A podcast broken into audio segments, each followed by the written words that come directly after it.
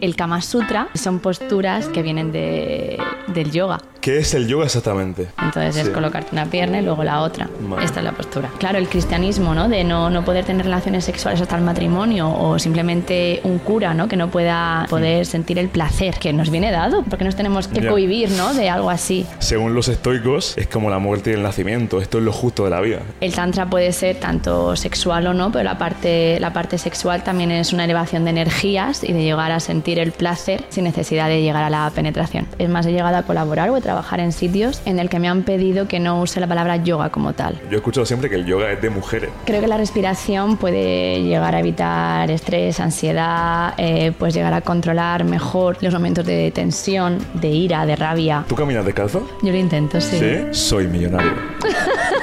Soy rico. La abundancia entre en mí. ¿Y tú crees que el yoga podría ser una asignatura? Creo que debería. Bueno, te puedo preguntar yo si meditas y demás. Que me puedes preguntar. Pregúntame, ¿eh? Ahora cuéntame tú un poco, ¿qué tal? ¿Meditas? ¿Qué quieres que te cuente?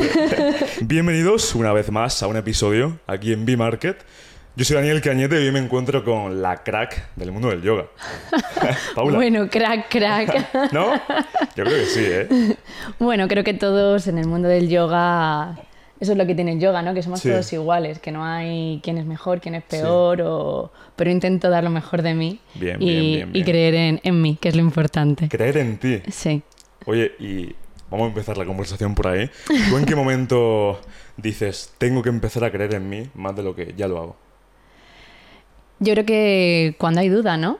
Eh, cuando eh, em- empiezas a... te metes en el mundo laboral, por ejemplo, o, eh, o intentas observar dónde te encuentras y qué es lo que quieres o no quieres, Sí. ahí es cuando dices, bueno, ¿y qué es lo que yo puedo dar? ¿Cómo lo puedo dar? Y estás segura de que ese es tu camino, porque a lo mejor no a todo el mundo le puede gustar, ¿no? Entonces, a pesar de los obstáculos que podamos tener, Sí. pues llegar a, a creer en mí y decir, yo lo que estoy haciendo lo estoy haciendo bien. ¿Y te ayudó el yoga para creer en ti? Exacto. ¿Sí? Sí. Sí. ¿Por qué empezaste con el mundo del yoga?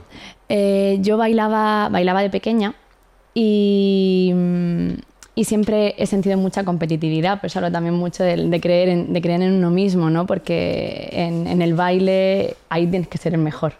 Por eso he ido directamente a decir, en yoga na- nadie es mejor o peor. Vale. Simplemente todos somos iguales. Y mm, fue en una clase, además de danza contemporánea, donde Sí. hice mi primer saludo al sol. Y dije, wow. Y luego hice una relajación y dije, wow. Tu primer saludo al sol. Sí, saludo al ¿Eso sol. qué es? Eso es como una secuencia, un vinyasa. Vinyasa es una secuencia de movimiento con respiración que moviliza toda la columna y te llena de energía. Saludo al sol es- se realiza por la mañana para, para empezar con, con energía y, y con, y con potencia al día. ¿Cómo lo puedes describir técnicamente? Para alguien que esté en su casa escuchando esto. Eh, Muy complejo. No, son una serie de posturas asanas eh, que se van realizando como si fuera una danza en movimiento y realiza las diferentes, los diferentes movimientos de la columna, tanto flexión, Sí. extensión, y vas conectando la inhalación y la exhalación al mismo tiempo. Es que me, me da mucha curiosidad este tema porque como es algo de lo que no tengo ni, puta Ni idea, eso le preguntaba. Es como... Vale, te pregunto, ¿qué es el yoga exactamente? ¿En qué consiste?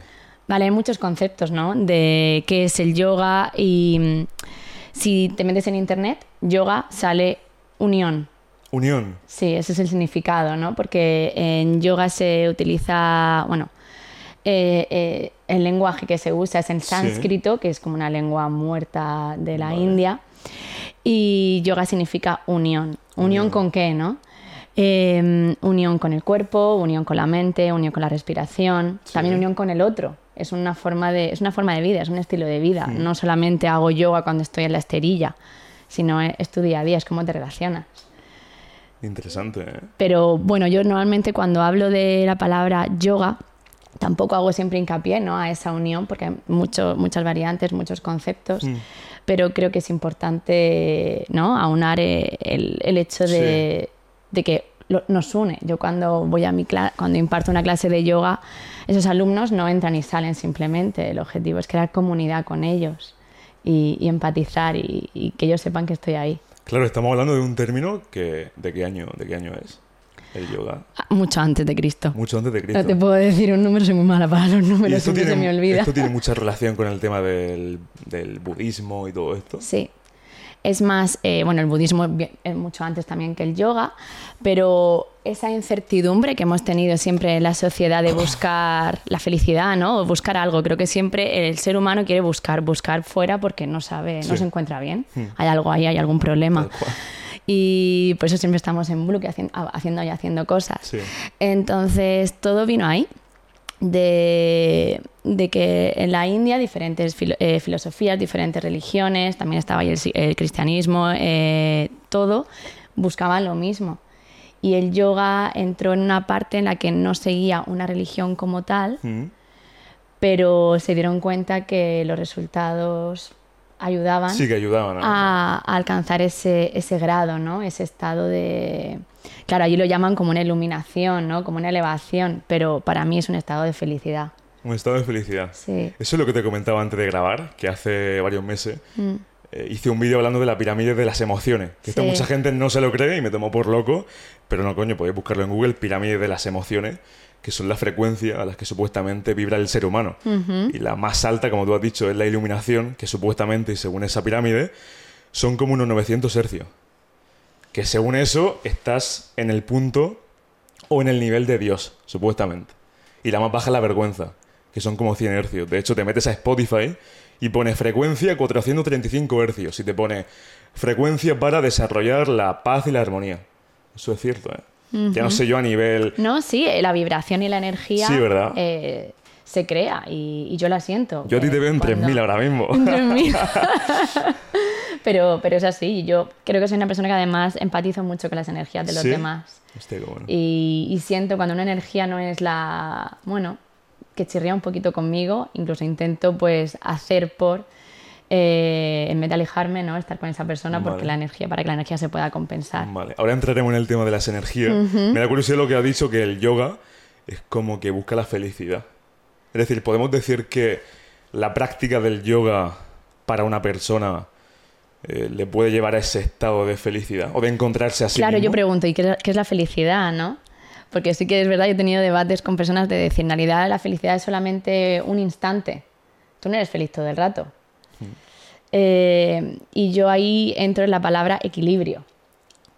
¿no? Tal cual. Eh, y yo creo que la felicidad es estar en equilibrio. Sí. No es, no es un momento en concreto, es estar bien. Yo relaciono la felicidad con agradecimiento. Es decir, hace varios años, lo que tú me has dicho, ¿no? Yo miraba siempre la felicidad como, no es que tengo que ser feliz todo el rato, y luego me di cuenta que era imposible. Porque el ser humano es que tenemos... Claro, y tenemos que aceptar nuestras emociones, como estabas cual, hablando. Y si un, un día estamos más tristes o estamos enfadados, pues aceptar ese estado. Y que si entramos en otros temas, según los estoicos, no sé si has escuchado sí. hablar, según los estoicos, es como la muerte y el nacimiento. Esto es lo justo de la vida. Es decir, que un día estemos arriba y otro día estemos abajo, es lo justo. Y de hecho, no sé si has oído hablar de ello, es una de las siete leyes universales que existen en el mundo. La ley de la polaridad, si no me equivoco. Que dice que todo lo que sube, baja. Baja Así sucesivamente. todo el rato. me, Es gust- así. me gusta el punto al que estamos llegando. ¿eh? Somos una montaña. Tal eso cual, es así. ¿eh? Eso es así. Para ti, ¿qué es el agradecimiento? Agradecimiento. Tú estás agradecida de decir, oye, estoy satisfecha, no conforme con lo que tengo, con lo que soy. Agradecimiento lo veo, mm, bueno, tú puedes estar agradecido por alguna situación, agradecido a alguien, ¿no? Como yo estoy agradecida hacia ti, ¿no? Por, por la oportunidad que me has dado. Pero de yo sentir agradecimiento conmigo misma o en el estado donde estoy, es todo llega a lo mismo, ¿eh? ¿no? Es, es haber, eh, haber, haber aceptado y, y estar conforme con las decisiones tomadas. Qué difícil eso, ¿eh? Claro, es, es tomas una decisión y puedes, te puedes decir, por- no sé, puedes entrar en dudas, ¿no? Puedes entrar a lo que, a lo que tú antes me has dicho de, de la inseguridad. Y si no pasa, y si no sale, y si la decisión no es la acertada, ahí ¿eh? donde entra el miedo. Todo gira en torno a las emociones al estado de ánimo y, y creo que dejar que cada una de las emociones entren en tu vida forma parte de ese proceso.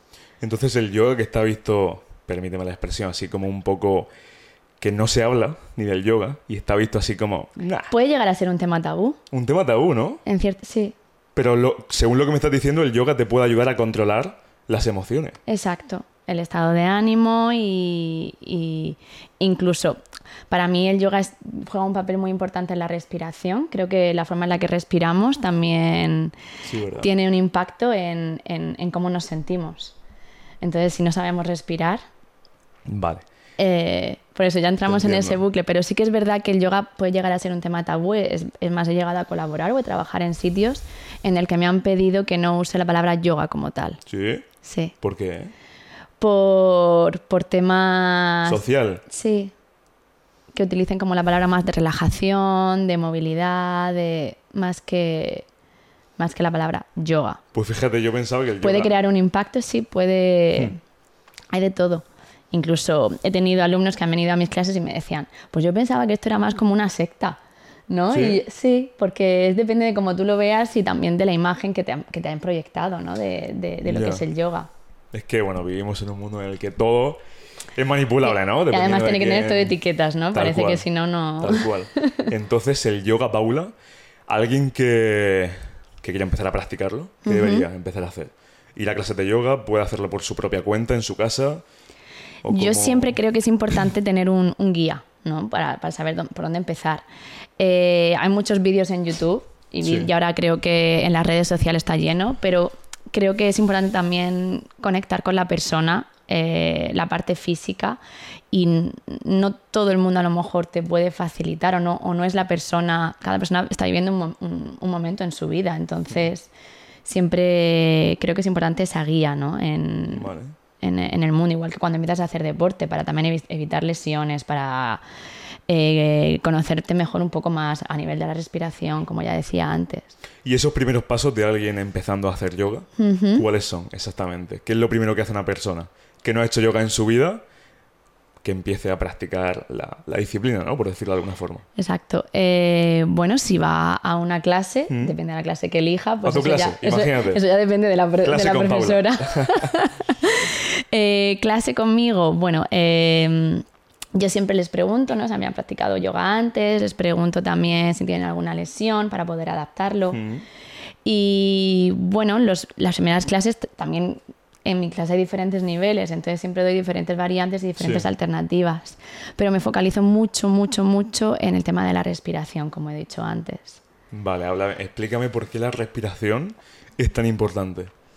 Eh, creo ¿Y en que- qué ayuda? Creo que la respiración puede llegar a evitar estrés, ansiedad, eh, puedes llegar a controlar mejor los momentos de tensión, de ira, de rabia. Puedes, eh, incluso a nivel deportivo, ¿no? Puedes rendir más si controlas tu respiración. Entonces, creo que es la base. Creo que es, es la clave. Y es algo que yo, eh, en el tema educativo, ¿no? que también, como, Sí. como te comentaba, también soy profesora, eh, lo llevo muy, muy a rajatabla. Creo que un niño que empiece a, a aprender sobre la vida, sepa respirar, lleva un camino recorrido brutal. Es que Eso es- todos estos temas que yo los veo importantes, Ujú. y gente como tú también, mm, no se da importancia a la No, sociedad. su ¿eh? día a día piensan que a lo mejor es más importante Estudiar. o- estudiar La tabla periódica. o sí bueno o, o lo que o lo que sea o, o salir por la noche o pero no no son conscientes no llegan a, a parar y decir pero cómo estoy yo no tú te preguntas por la mañana cuando te levantas cómo estoy ¿no? Yo ¿Cómo sí. me encuentro? Yo ¿Vale? sí. ¿Ves? Pues muy bien. Porque la gente normalmente no suele preguntar. cómo- Introspección personal. Exacto, ¿cómo se encuentra? Es más, eh, en alguna clase yo lo, lo- lo he propuesto, ¿no? Que se pregunten y luego he tenido gente que se me ha acercado y me ha dicho, es que si me pregunto cómo estoy, tendría que responder que estoy fatal. Sí. Entonces, claro, es, la gente no quiere mirarse, no quiere, no quiere entrar a- hacia uno mismo, tiene miedo. Después tendemos a preguntar a los demás, ¿cómo estás? O incluso a veces ni lo hacemos. Verdad, ¿eh? Simplemente seguimos con nuestro día a día sin... Sí, es como que se evita el admitir que hoy hay un problema y que tenemos que solucionarlo. Bueno, el que no están- nuestras emociones, Sí, ¿no? tal cual. El- Que no está ni bien ni mal, ¿no? Como decía Marco Aurelio. Que tenemos que hacerlo. Muy ligado con el estoicismo, ¿no? Es- Eso estoy viendo, ¿eh? el yoga es como que está muy ligado a, oye, el control emocional, saber respirar y, por ejemplo, el no guiarte por la apetencia, tal vez, ¿no? Que estamos en un mundo donde eh, he leído bastante por ahí que dice, oye, si tú eres capaz de dominar la emoción, al final te vas a acabar, eh, vas a acabar siendo disciplinado. y no te vas a dejar llevar por las emociones, sino que esa disciplina va a pesar y el día que no te apetezca entrenar, pues lo vas a hacer. Porque tienes que hacerlo y... Pero claro, es, ¿tiene sentido eso? Para mí sí. Para ti sí. O sea, ¿tú crees que es importante dominar las emociones? Hmm. Mejor que dominarlas, eh, mejor que dominarlas, sentirlas, perdón. Es decir, tú dejas, si tú tienes una emoción, ¿no? Eh, si tú te sientes eh, triste ese día, dices, me da igual, voy a entrenar. Sí, yo sí. No, no siento la emoción. No lloro, por ejemplo, si estoy triste. No. No. Vale. ¿Y luego cómo te hace sentir? ¿Cómo me hago sentir? Sí, después de, después de, después de entrenar sin haber... Es que para mí ahí está la felicidad. Vale. En el sentir que he cumplido con mi deber. En realidad has puesto una coraza, porque no has llegado a sentir esa emoción. ¿No? A lo mejor si yo ese día me... Yo también soy, a mí me, me gusta mucho el deporte, no solamente hago yoga. Y, y, por ejemplo, esta mañana salí a correr. Pero claro, esta mañana salí a correr, pero si no me hubiera apetecido y me hubiera sentido triste, no, no, ¿No? hubiera salido a correr. He dicho, hubiera dicho, no, pues esta mañana me apetece, pues a lo mejor tumbarme en el sofá y leer un libro. ¿No? Intento escucharme y creo que es importante. Porque si no es una autoexigencia.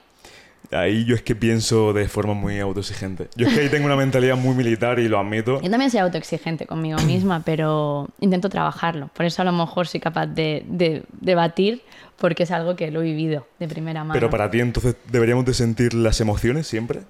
Yo creo que es importante sentirlas. Es decir, la persona... Es que a mí el, el tema ahí está cuando yo veo a alguien eh, que, por ejemplo, se hace la víctima de Pero- pero no ahí- entrenar. Ah, pero ahí la estás sintiendo, la, emo- la emoción. Mm, No lo sé, pero el, el- el argumento es, oye, como estoy cansado, pues hoy no hago lo que me toca hacer. Y para mí eso no tiene... Pero el estado de cansancio no es una emoción, como tal. Bueno, pero si me has dicho que sientes la emoción, Sí, si estoy cansado, ¿no? No voy a entrenar. Bueno, pues a lo mejor es que esa persona necesita recuperación, claro. No hay que autoexigir al cuerpo.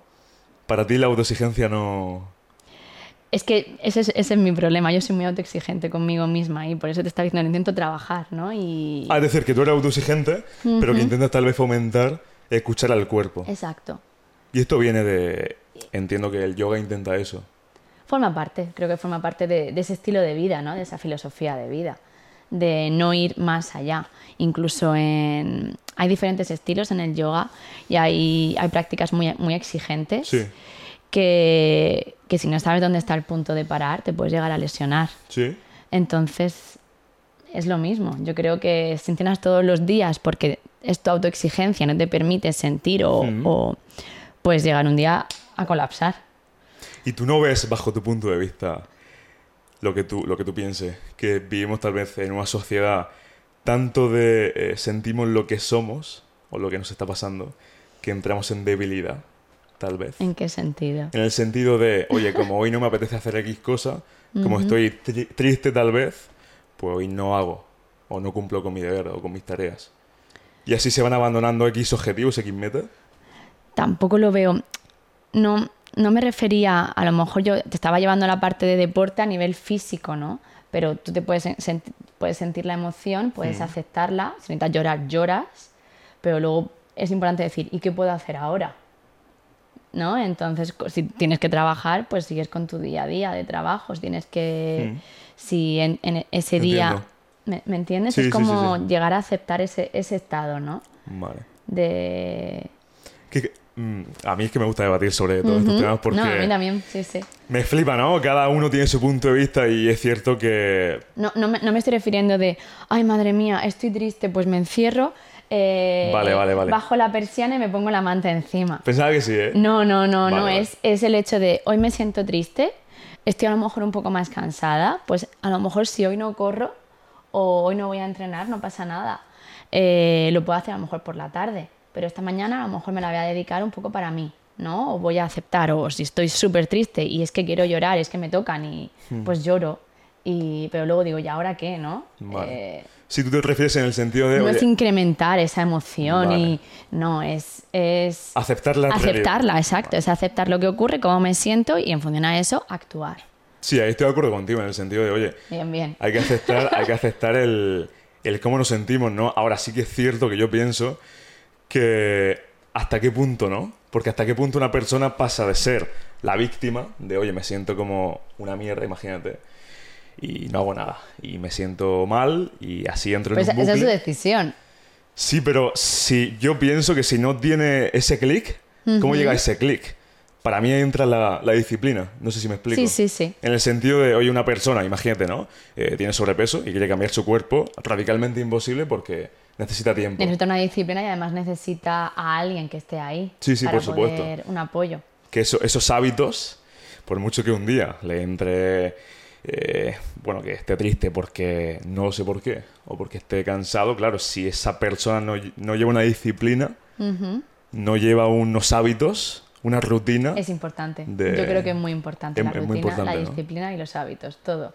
Es más, lo he estado trabajando mucho. Eh, estoy creando como un pequeño grupo de meditación por las mañanas de poder ¿Ah, sí? crear ese hábito, ¿no? Yo siempre digo que eh, cosecha un pensamiento, ¿no? Y luego crearás ese, ese acto. Y después del acto, una vez que ya lo tienes, puedes llegar a crear el hábito. Napoleón Hill. ¿Has Total, leído? total, sí, sí, sí, Piensa sí. a ser rico. Exacto. Entonces es importante, creo que, que no todo se quede en el aire, ¿no? Si pues- tienes un pensamiento, perdón, sí. o algo que quieras, ponerlo, ponerlo en, en marcha y crear esa rutina. Muy de acuerdo. Justamente lo que habías dicho antes lo comentaba Tony Nadal, el exentrenador de Rafa Nadal y, y tío, que Rafa le decía muchas veces, oye, mira, eh, tengo a Federer enfrente, ¿cómo puedo ganarle? Y decía Tony, mira, tiene mejor, mejor drive que el tuyo, mejor saque, mejor revés. Mm, La realidad es que no le vas a ganar. Ahora, si eres capaz, ahí estaba en un proceso, ¿no? De admitir lo que tú me has dicho antes, ¿no? De admitir su eh, habilidad, por decirlo de alguna forma.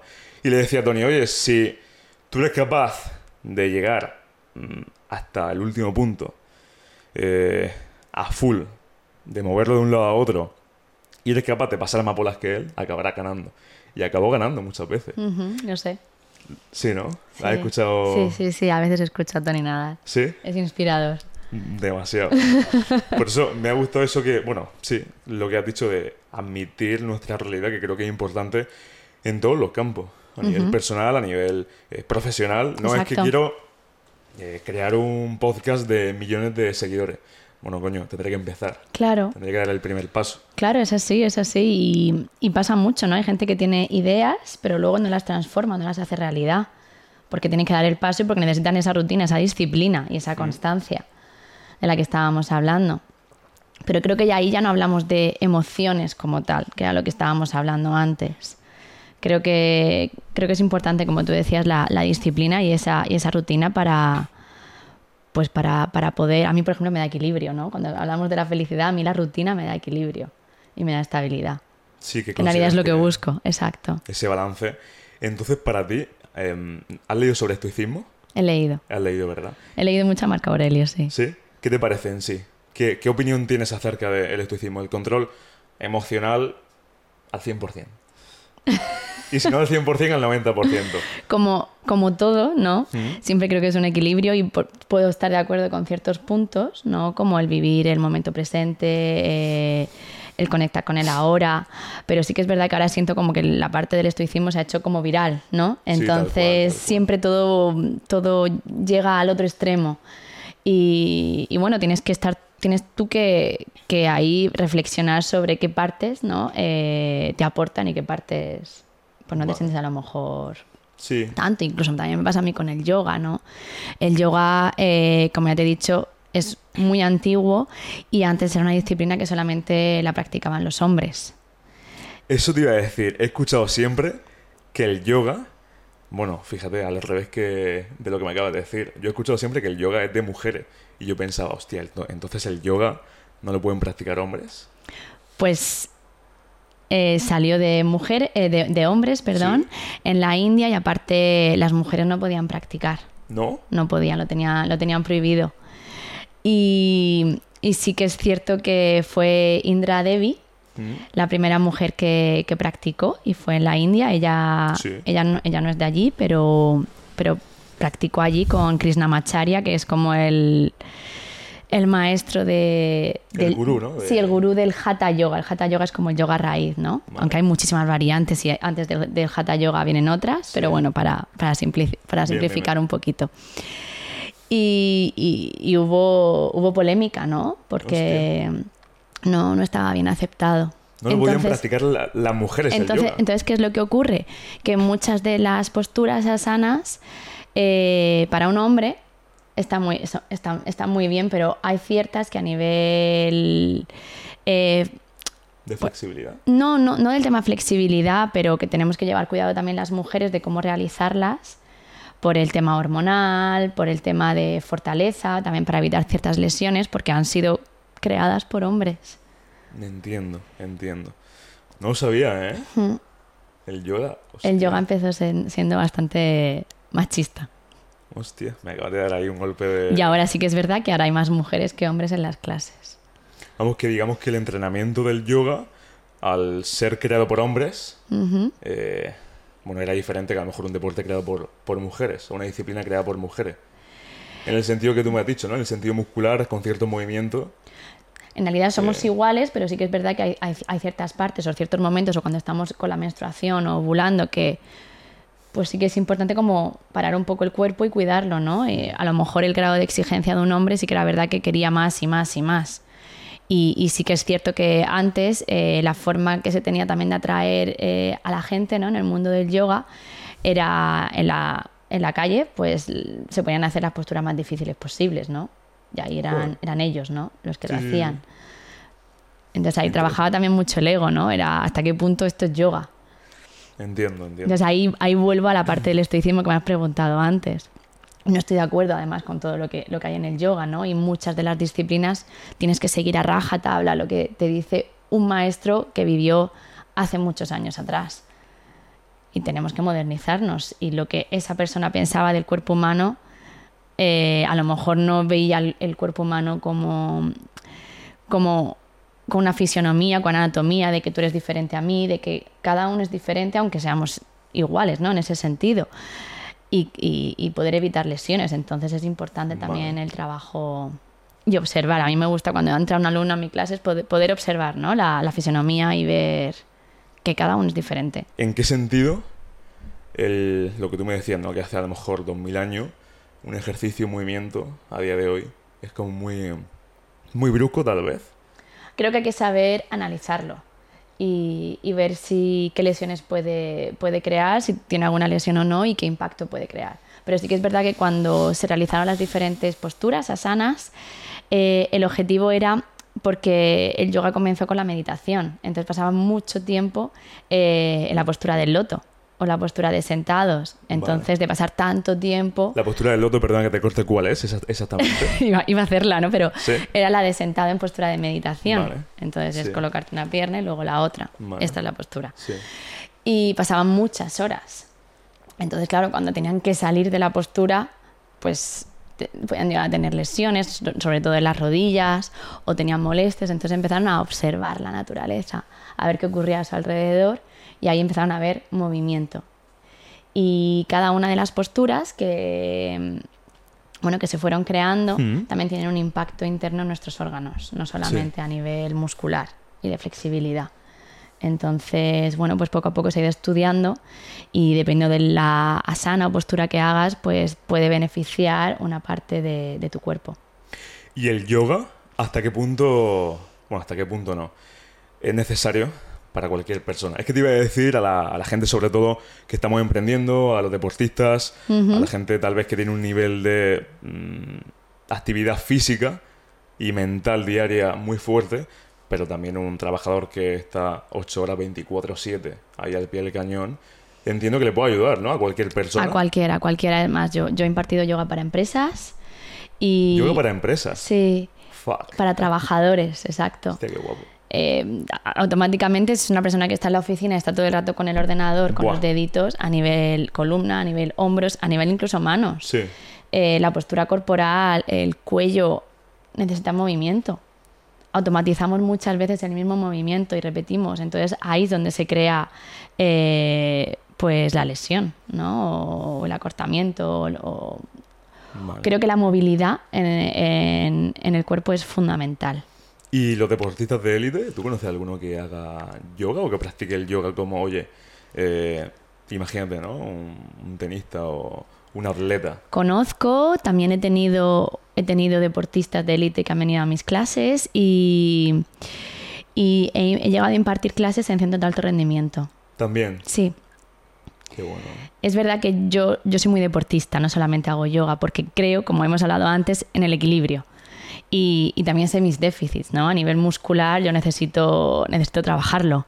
Eh, y soy muy activa. Entonces, bueno, también el yoga me equilibra, ¿no? Equilibra, porque, porque hago mucho, mucho tipo de deportes y creo que puede beneficiar a todo. Tanto, también, también hago surf, creo que también es importante para la movilidad. Hace surf. Sí. Hostia. Eh, bueno, me estoy iniciando en la escalada, pero también es algo muy mental. Porque, ¿Por qué? ¿Por qué? Porque tengo miedo a las alturas, entonces me desafía. Bueno. Entonces, eso, ¿sabes? Saber esos miedos o ese impacto que puede crear, pues ahí también, ¿no? Creo que es importante, es ganar movilidad, es tu cuerpo es flexible y si tu cuerpo es flexible también tu mente lo será y viceversa. Muy bueno eso, lo último que acabas de decir. Que no sé dónde leía el otro día, que claro, si tú llevas tu cuerpo al límite, ¿no? Como decimos, la mente también la También está límite. forjando Ujú. para... La están entrenando, ¿no? En situaciones difíciles o complejas.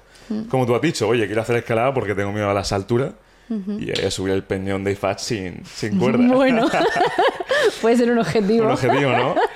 Oye, quiero preguntarte, ¿el yoga es como la meditación que la recomiendan durante 5 o 10 minutos por la mañana más despertarte o por la noche antes de acostarte? Estábamos hablando de la disciplina, ¿no? Y de ese hábito. Y creo que es importante llevar el yoga en tu día a día.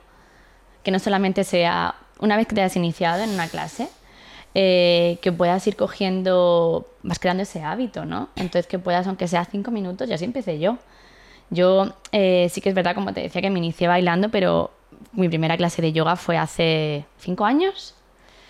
Y fui y dije, esto me chifla, ¿no? Eh, salía levitando. Sí. Y yo empecé a crear mi rutina en casa, sin saber exactamente lo que hacía, pero bueno, era eso de. por, por, por imitación, ¿no? y, y me hacía sentir muy bien. Entonces creo que, bueno, creo que meditación y yoga, y yoga y meditación van de la mano. Van de la mano. Sí. Y para ti, bueno, para ti o a nivel general, ¿el yoga qué resultado le puede aportar a una persona? No hablo de la postura en sí, sino el beneficio, los beneficios de llevo cinco meses haciendo yoga, esto es lo que siento, o en este, en este punto vas a estar. Yo siempre puedo hablar de, de mí, ¿no? De cómo, de cómo yo me siento y, y, y cómo, y cómo me, ha, me ha afectado. Eh, equilibrio, que era lo que estábamos hablando, equilibrio emocional. eh, me ha permitido conocerme un poquito más a mí misma y, y ver, pues, qué es lo que quiero hacer, cómo lo quiero hacer. Y muchas veces incluso a nivel profesional, ¿no? De, o, o social. Eh, a lo mejor con estas personas no quiero estar, ¿no? Te- te- es una filosofía de vida, entonces Joder. no solamente llega a nivel físico, luego a nivel postura corporal, eso ya es maravilloso, a nivel de, como he venido aquí, te he dicho, no estoy nerviosa. No, no quiere decir que yo nunca me ponga nerviosa, ¿no? Pero soy capaz de controlar un poquito más mi respiración y, Sí, sí, sí. sí. y si tengo una respiración equilibrada, eh, Sí, eres capaz de controlar eso. exacto. Hostia, entonces el yoga te puede ayudar eso a controlar, como el yoga va relacionado con la respiración, Sí, te puede ayudar a controlar esos momentos en los que a lo mejor tengas más estrés o estés más nervioso para a eliminarlo. parar, exacto. Incluso para dormir, mucha gente me dice, ¿he dormido? Claro, porque se han dedicado tiempo a ellos mismos, han parado. Como yo les digo, quitaros la mochila que lleváis acumulada durante todo el día, dejarla fuera y entrar, y entrar a la sala un poquito más leve. Porque, porque se liberan. Sí, sí, sí. Es como, es una entrega a uno mismo, ¿no? Y aparte no, nadie, nadie se mira el uno al otro, cada uno está en su momento, en su esterilla y en su lugar. ¿Y tú crees que el yoga podría ser una asignatura? Creo que debería. Debería. Es más, estoy luchando por ello. ¿Sí? ¿Para los colegios, institutos? o- Sí, creo que, o no como una asignatura, pero sí que esté dentro de las asignaturas, es decir, que los profesores puedan llegar a, a implementarlo en, en sus clases. Si ya crean una rutina y, por la- y nada más entrar a, a una clase, ya sea de matemáticas, hay una meditación, una- un control de la respiración, o simplemente se levantan de sus sillas y movilizan un poco la columna, eso los niños empiezan y... Ojalá fuese así, Exacto.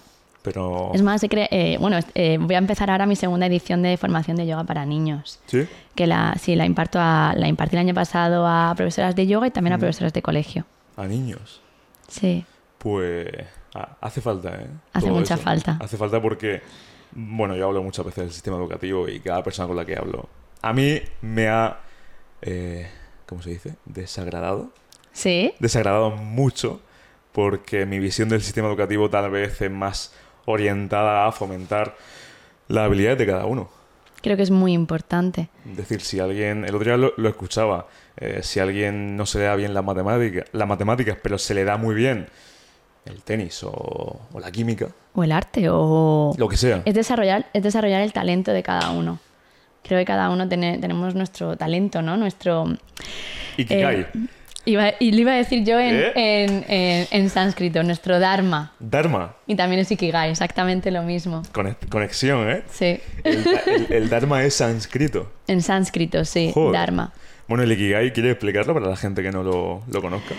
Eh, es, bueno, es como el desarrollo de tu talento o tu propósito en la vida. Hmm, tal cual. Es decir, es, es seguir el propósito en, en la vida, que creo que cada uno lo tiene que desarrollar y muchas veces lo llevamos muy interno.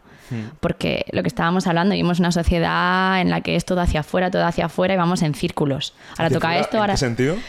em, todo material, o así lo siento yo. En intentar complacer al otro, en aparentar, y más ahora con las redes sociales.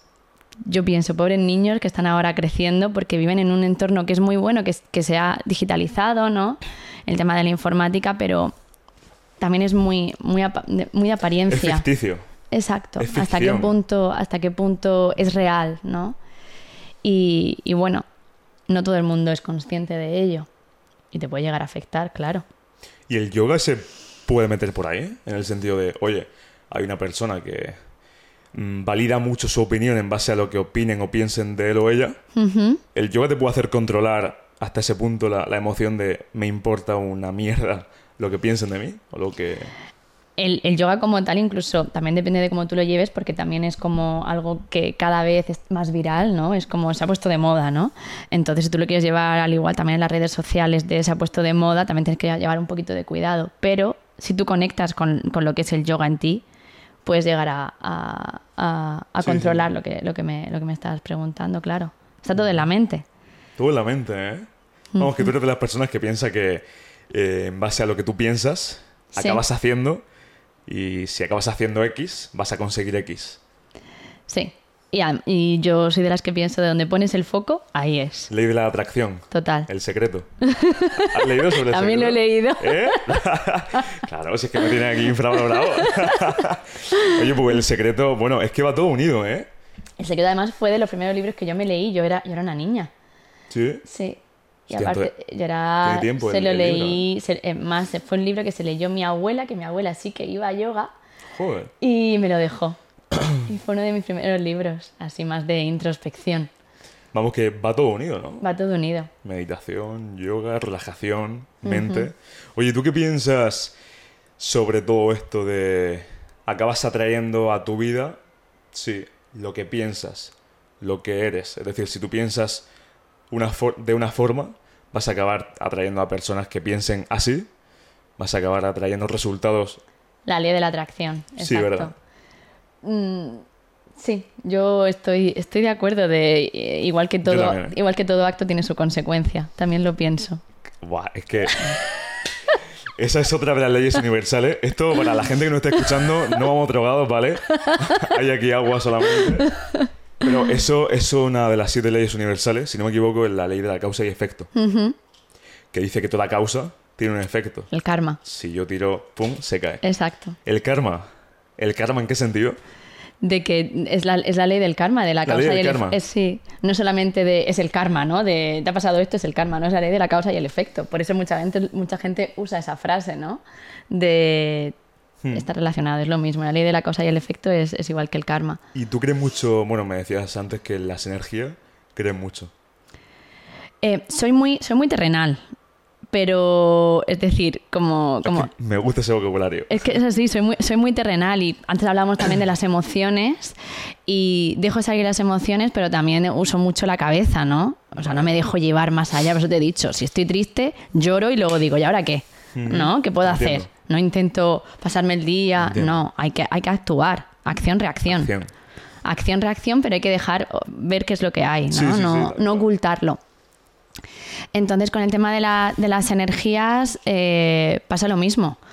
ahí a lo mejor conozco personas que me transmiten una buena energía, pero luego tengo que decir, bueno, a ver, también vamos a poner un poco todos los pies sobre la tierra, Entiendo. ¿no? ¿Por qué me transmite esa buena energía? Viene por algún, ¿sabes? Tenemos que... ¿Y tú eso cómo lo, cómo lo detectas? Es La- decir, ¿cómo de la vibra? Sí, esa energía, esa vibración, es como tú estabas hablando antes, de vibramos en la misma... en- Frecuencia. En, la misma frecuencia. Creo que eso se siente. Joder, es que va todo unido, ¿eh? Sí. Esto para... eh, bueno, no sé si va a decir algo. No, no, no, sigue, No, no, sigue. que para la gente que no esté escuchando, que se piense que esto no tiene ningún sentido, que lo pueden buscar. Lo Exacto. pueden buscar y esto Exacto. Es como el yoga, esto viene de antes de, de Cristo. viene, viene desde el nacimiento de toda la vida. Tal cual, ¿eh? Oye, tu mayor, mm, no sé si propósito o algo que no hayas hecho aún y que tú digas, no me puedo morir sin hacerlo. Sin hacerlo o sin, sí, sin experimentarlo. Sin experimentarlo o sin Objetivo, hacerlo. meta, sueño. Es que estoy en el lugar. Estoy donde tengo que estar. Muy bien.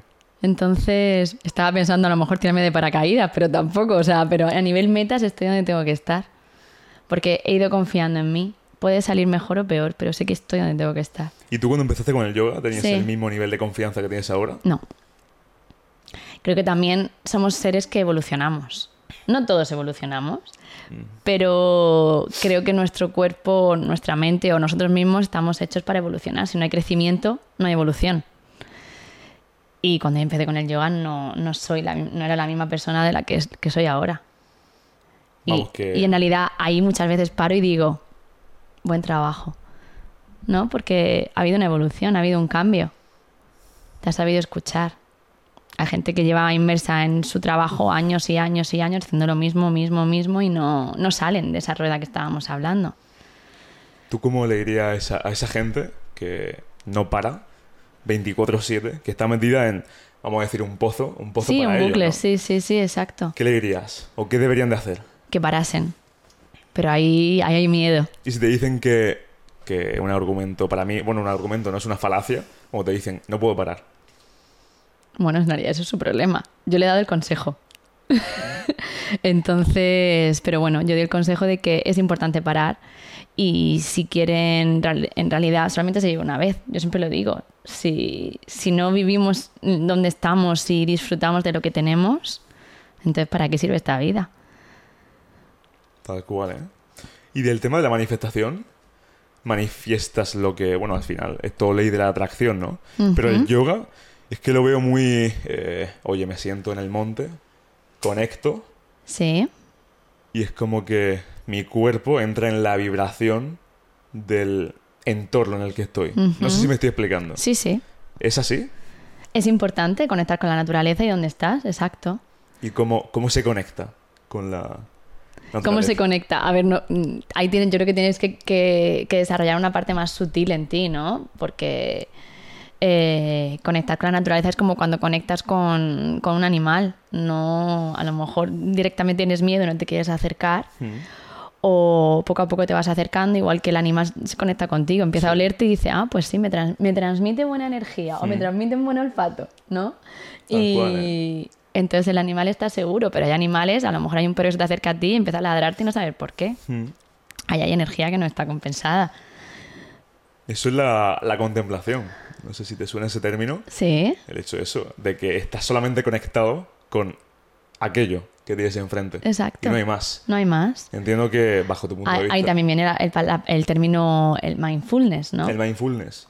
¿Qué es el mindfulness? Vivir el, vivir el momento presente. El presente, ¿verdad? Vivir el momento presente, focalizarte muchas veces, incluso me pasa a mí, soy humana, de automatizo a lo mejor bajarme del coche, llego a mi casa y digo, pero he cerrado el coche. ¿No? Es como, Sí. ahí no eres consciente de lo que haces, ¿no? Es como ser consciente de lo que estás haciendo en ese momento y en cada momento. Porque automatizamos muchas cosas. Que- Bueno, te puedo preguntar yo si meditas y demás. Que me puedes preguntar. Pregúntame, ¿eh? Hemos cambiado los papeles, ¿eh? De, de la entrevista. Pregúntame, Bueno, pregúntame. ¿eh? ahora cuéntame tú un poco, ¿qué tal? ¿Meditas? ¿Qué quieres que te cuente? ¿Medito? Pues mira, hacía un tiempo que lo hacía, pero ya desde hace meses no. Lo que yo sí hago, lo que yo hago, yo te explico, ¿eh? Yo me despierto a las 7, 7 y cuarto de la mañana. Yo no cojo el móvil. Es decir, Me yo... parece muy bien. Está- es más, ahora lo estoy trabajando con, ¿Sí? con- con un grupo. Sí. Pues cuéntame, cuéntame. De eso, de eso te iba a hablar, del, del tema de la dopamina. Porque yo antes me iba a la cama súper conectado.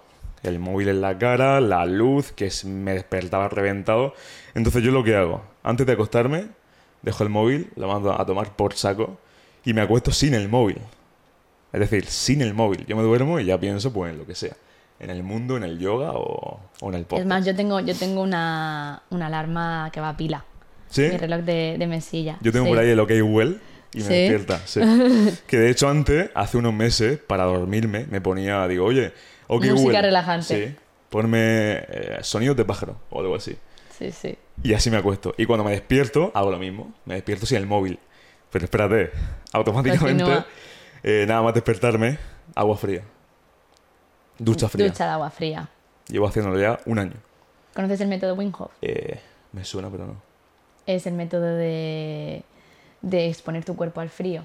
Mm, sí.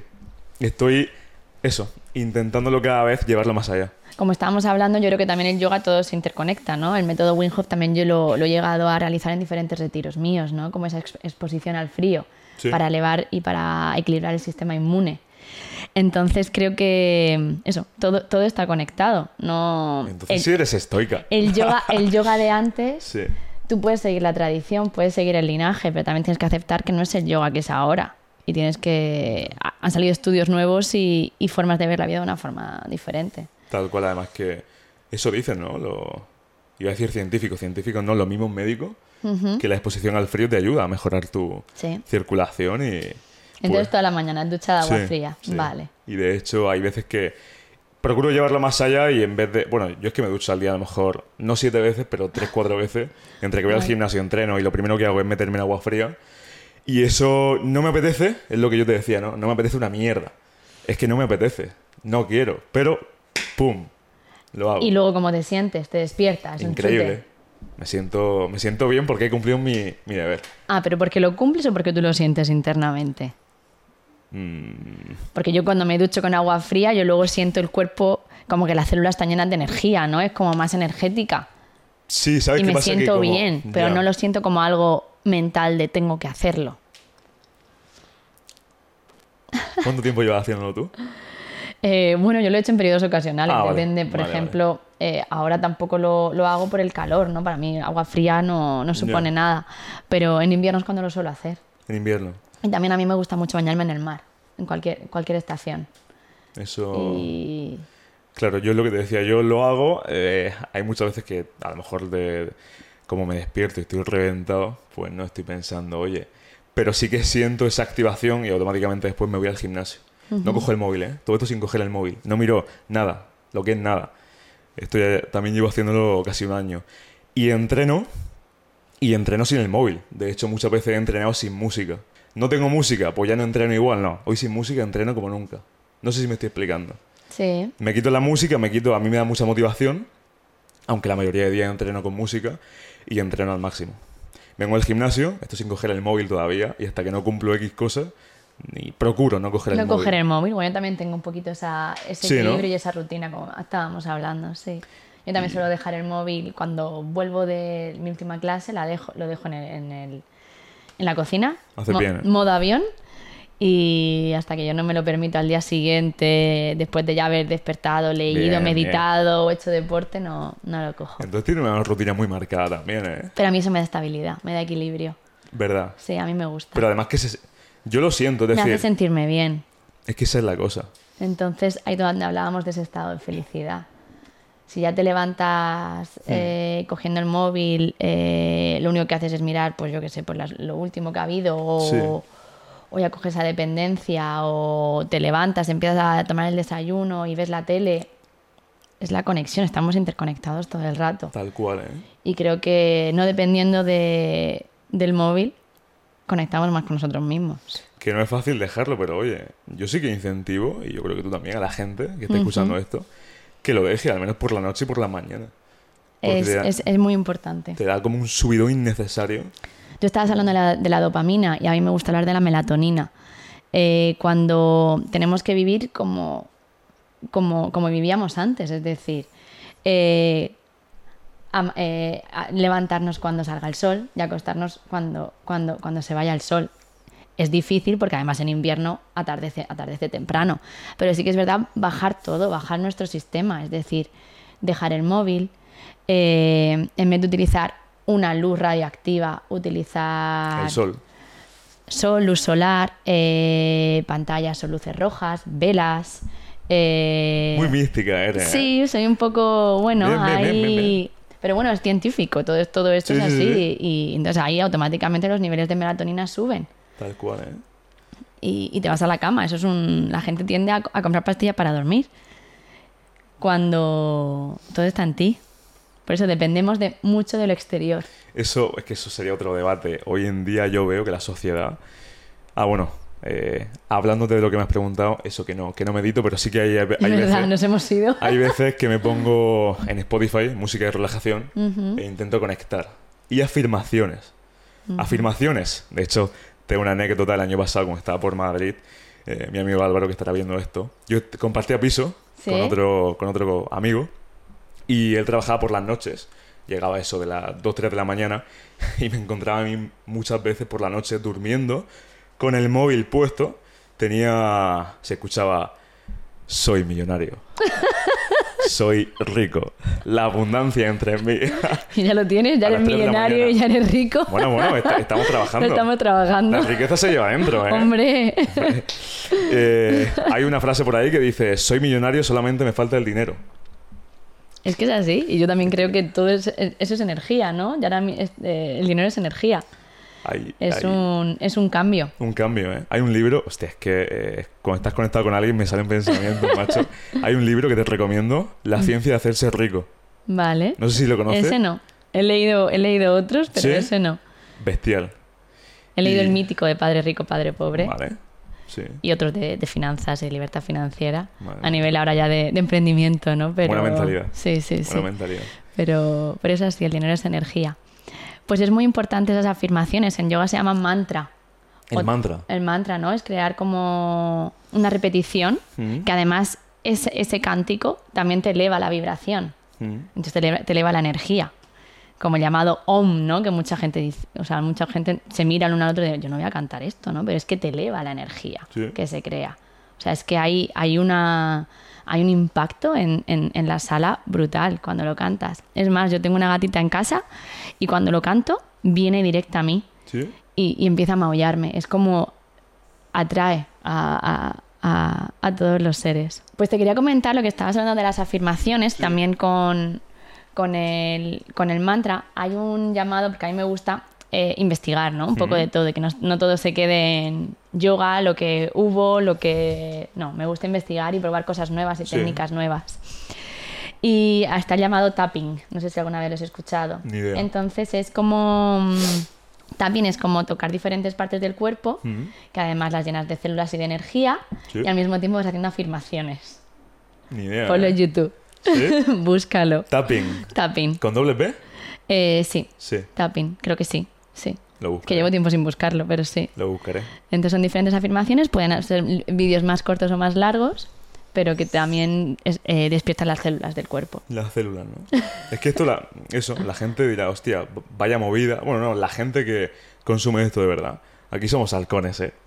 Somos el 1% y, y yo lo digo. Para mí el 1% es la gente que, como tú, piensa un pelín más allá. Sí, Que está fuera del rebaño, ¿me entiendes? Sí. Tú le vas a alguien que trabaja en una empresa que no le gusta o que hace algo que no le gusta y que no está satisfecho y le dices, oye, tú te, sales- te sales al monte a conectar con tu máxima frecuencia y te manda a tomar por te culo. quitas los zapatos y caminas descalzo. ¿Tú caminas descalzo? Yo lo intento, sí. Oye, ¿eso qué beneficios tiene? Que lo he leído por ahí. La conexión con la naturaleza es, es en raíz de esta- lo que estábamos hablando. Estamos siempre con ordenadores, con tecnologías, con, con luces. Hmm. Entonces es, es como, el- no te voy a decir la cura, ¿no? Pero es, es, es la limpieza, ¿no? Que puede llegar a tener el organismo. Te quería comentar además eh, el tema de, no sé si has oído hablar de la ayurveda. Ni idea. Vale, es la medicina, es una medicina milenaria de, de allí Sí. de la India. Y el objetivo no es curar, está muy ligado con el yoga, el objetivo es prevenir esa enfermedad, ¿no? Es decir, que no, que no, que no ocurra. Entonces, por eso es lo que te estaba diciendo, tú Mm. vas a un hospital porque ya tienes esa enfermedad o porque te encuentras mal. Pero si vivimos en un, un sistema o una rutina o Que creamos, o creamos el- ese hábito, y en el Ayurveda es muy importante crear un hábito y crear una rutina. Porque como tú empieces y como tú acabes el día, va a crear un impacto en ti y en tu, y en tu, y, y en tu descanso. Y a nivel mental, ¿eh? Y además, como tú te comuniques con los demás. Hmm. Si tú, ya te, co- si tú ya te levantas a cinco minutos de coger el coche para irte a trabajar, y lo único que haces es lavarte, lo- lavarte la, eh, la- la cara y te comes un croissant mientras que estás llegando al trabajo. Que hace y- gracia por el croissant. bueno, un croissant croissant o con fucking café. lo que sea, ¿no? Pero ya dos. no tienes una alimentación o, o no te levantas con tiempo, ¿no? Para Sí. poder, para poder crear tu, tu rutina, ¿no? Tu momento. Ahí crea un impacto y ves estresado. Vamos, a mí me estresaría. Oye, para ti, y ya vamos terminando. eh, ¿El estrés en sí qué significa? ¿Qué explicación tiene? Eh, yo he sentido estrés, igual que también he sentido ansiedad, y es algo que no puedes llegar a controlar. Eh, entras en un, lo que hablábamos, en un bucle, ¿no? En un círculo en el que sientes agobio, te cuesta respirar, al mismo tiempo eh, tu cuerpo, eh, tu corazón va muy acelerado, también depende si es ansiedad o es estrés, ¿no? Son cosas diferentes. Sí. Pero, pero creo que giran en torno a lo mismo, hay algo que no va bien. Si yo siento estrés, algo que no va bien. Yo ahí digo, Paula, para, ¿qué ocurre? Vale. ¿No? Entonces... El poder dominarlo, ¿no? Bueno, dominarlo, oye, saber, que- según lo que tú me has dicho, saber que tienes estrés. Claro, ¿Cómo lo regulas? poder identificarlo, ¿no? De no decir, bueno, estoy estresado o sentir ese estrés continuamente, pero no llegar a decir, para, ¿qué es lo que te pasa? ¿Cómo estoy? Entiendo. ¿No? ¿Por qué me siento acelerada? ¿Qué estoy haciendo mal, no? Y yo cuando digo, ¿qué estoy haciendo mal, no? ¿Qué, qué es lo que debería de cambiar? Eso se llama la introspección personal, si no me equivoco. El hecho de ir dentro de ti y, como tú has dicho, ¿no? Detectar lo que te pasa, conocerte a ti mismo y, oye, tengo esto, esto y esto. ¿Cómo Me lo- creo que es un- también eh, trabaja mucho a nivel eh, de psicología emocional, ¿no? Contigo mismo Hmm. y de trabajo interno. Es así, introspección pura. Me ha gustado la conversación, ¿eh? Entonces, a mí también. ¿Te ha gustado? Sí, sí, ¿Sí? sí. Entonces, como objetivo, al final, ¿cómo, cómo, le cómo podríamos terminar? Lanza, lanza un mensaje Lanzamos, aquí ¿no? a, a la sociedad. lanza, lanza tú que te veo ready. Cambiar vuestro concepto de vida, que no. no, pero es importante creo que plantearnos todo en la vida. No, no automatizarlo y vivir en ese rebaño que tú estabas hablando. Y creer en uno mismo. Si estás, a mí me ha pasado de estar sentado en una mesa, todos bebiéndose una cerveza, a mí no me apetecía, no es que yo no beba, mm, pero no me apetecía o no comer mm, y yo tomarme mi frutita, pues yo me siento bien. Muy bien, sí que Claro, pero, así. pero tú eres, pero tú eliges, ¿no? Eh, Ser capaz de poder elegir. Y también que nos vaya, bueno, nos vaya, les vaya importando un poco menos a la gente la opinión de los temas. Exacto, es el, el concepto o esa, esa, esa carátula ¿no? que no- nos ponemos para, Hmm. Tal cual. para intentar impresionar o, o sentir que pertenecemos a. Lo decía un amigo que tengo dentro de- del sector de, del marketing digital, me decía hace poco, no, hace ya un par de años, Dani, las opiniones de los demás no pagan mi factura de final de mes. Y yo decía, hostia, no te falta razón. No es que así. El yoga, todo Sí. este tema, tanto de meditación y tal, ¿tiene alguna relación con el sexo, con la sexología en sí? La verdad es que sí, tiene, ¿Sí o no? tiene, tiene relación, No tiene relación. La gente no, mm, no llega a conectar, además hay una energía que es la energía kundalini, que es la energía que sale de, bueno, de, de- de nuestros genitales y que luego se expande y sube hasta arriba. Y hay prácticas que lo fomentan ¿no? para llegar a esa energía. Pero además, por ejemplo, eh, el Kama Sutra, como propiamente mente se dice, eh, son posturas que, que vienen de- del yoga. Joder. El Kama Sutra viene en el yoga. Exacto, los diferen- las diferentes posturas y demás. ¿Todo el To- Kama Sutra? Eh, bueno, tiene una relación. Ahora mismo no sé exactamente cómo está, si ha habido variantes o cómo. Sí, sí. Pero sí, eh, viene, viene de allí. Viene de. Tiene, tiene, tiene años. Sí, sí, sí. Hostia, entonces podemos decir que... es una conexión, ¿no? Al igual que también tenemos eh, el tantrismo, que el tantra puede ser tanto sexual o no, pero la parte, la parte sexual también es una elevación de energías y de llegar a sentir el placer sin necesidad de llegar a la penetración. Un mundo por desarrollar. Joder. Oye, entonces, bueno, crees no, si ya me lo has dicho, el tema de la energía sexual existe como tal. Existe, Es existe. que, bueno, si has leído Piense a ser rico, Juan Napoleón Hill, él habla Él habla de, de la energía sexual. Exacto. Y creo que es muy importante. Eh, creo que es un tema tabú, ¿no? Todo, todo el tema sexual y, y no hay. no nos tenemos por qué avergonzar, ¿no? Por, por sentir placer y por. y por llegar a, a disfrutar, ¿no? De nuestro cuerpo o de, o de la conexión con otra persona. ¿Eso es el líbido? ¿Se conoce como el líbido a día de hoy? Técnicamente hablando. Hombre, tener líbido es cuando. No, a ver. Tienes la energía elevada, ¿no? Elevada, ¿no? Exacto. Es que el otro día lo leía, eh, buscaba que de hecho, si no me equivoco, estamos en el momento, en los momentos de la sociedad que los niveles de testosterona son más bajos que nunca. Por todo esto, ¿no? Hace 100 años la gente iba a la guerra y se mataba y ahora mismo móviles. Me despierto y móvil. Y no me- Eso va a crear un impacto, ¿eh? O si no lo está creando ya. Fisiológicamente hablando. ¿eh? Fisiológicamente hablando, en todos los sentidos. A nivel también de líbido, a nivel de. Por eso te lo decía. de, de luego de poder procrear, de, de relaciones. Eso es más, creo que crea ya un impacto en ese, en, ese, en ese sentido. Es así. Vamos, que el yoga tiene eso, está relacionado con, con lo que la gente viene haciendo desde Eh, antes de Cristo. Y, y te quería comentar, ¿no? Por ejemplo, como estábamos hablando también antes de las religiones, ¿no? Que el yoga no es una religión, pero es un estilo de vida, pero viene de filosofías y de religiones. Eh, claro, el cristianismo, ¿no? De no, no poder tener relaciones sexuales hasta el matrimonio o simplemente un cura, ¿no? Que no pueda, no pueda poder sentir el placer. eh, que, que nos viene dado, porque vamos a poder, porque nos tenemos que, que cohibir, ¿no? De algo así. Sí que es verdad que en ciertas prácticas de yoga eh, se intenta no llegar a, a ese momento de, de sentir el placer, ¿no? Como esa cohesión para no liberar la energía. Antes se, se creía que era Entiendo. importante como mantener, mantenerlo todo, ¿no? Como conectar con ese placer, pero no, no llegar a liberarte, ¿no? No llegar a sentir el orgasmo propiamente dicho. Eso lo fomenta el yoga como tal, el no, No. llegar a sentir. se, se llegó a creer y se llegó a trabajar. No sé si hay variantes o vertientes o que todavía lo siguen trabajando, pero vamos, desde mi punto de vista hay que, hay que soltar y hay que liberar. Pues nada, señores. bueno, aquí realmente podemos decir que todo el mundo hace yoga entonces.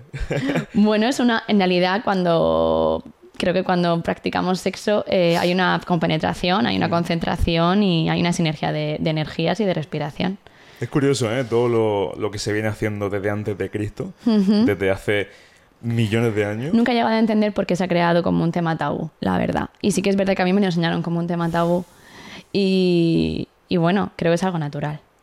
Muy de acuerdo, 100%. ¿Algo más? Nada más, nada, más. Es un honor, placer. ¿eh? Un honor. Que Un vaya genial. A por todas. Y nada, damas, caballeros, espero que os haya gustado. Y hasta el próximo.